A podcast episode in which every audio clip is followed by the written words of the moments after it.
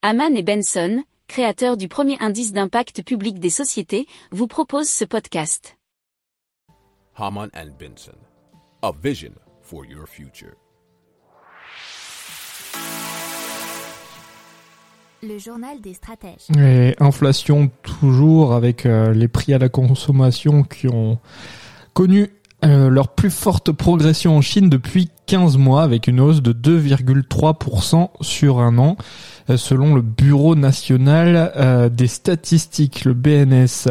L'indice des prix à la consommation principal jauge de l'inflation s'inscrit ainsi en forte hausse par rapport au mois d'octobre, plus 1,5% sur un an.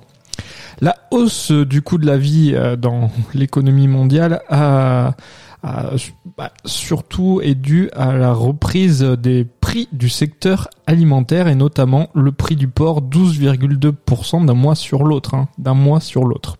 Du côté des prix à la production, l'inflation s'est légèrement tassée le mois dernier avec une progression de 12,9% seulement sur un an, après 13,5% en octobre.